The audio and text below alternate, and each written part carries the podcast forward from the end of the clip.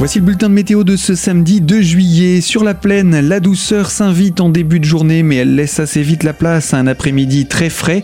Le ciel est couvert le matin, il se dégage par contre l'après-midi. L'humidité du matin, justement, laisse également la place à quelques gouttes possibles pour le programme de l'après-midi. On se déplace sur le relief où le temps perturbé ne concerne que la première partie de journée. Là encore, le ciel par contre reste plus couvert, mais les pluies devraient s'arrêter en début d'après-midi.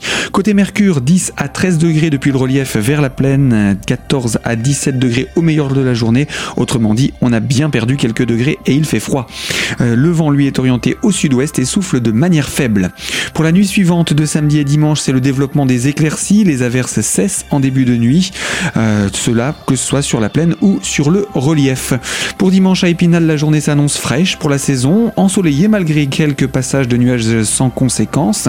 Sur Gérardmer, il fait beau également et le temps ensoleillé est prédominant malgré là aussi quelques passages nuageux. Le mercure indique 8 à 10 degrés au réveil, 15 à 18 degrés au meilleur de la journée. Il ne remonte pas.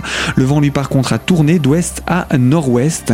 Et la nuit de dimanche, non, le vent a tourné d'ouest à nord-ouest. Voilà pour l'information météo. N'oubliez pas que vous retrouvez tous les détails sur notre site internet radiocristal.org.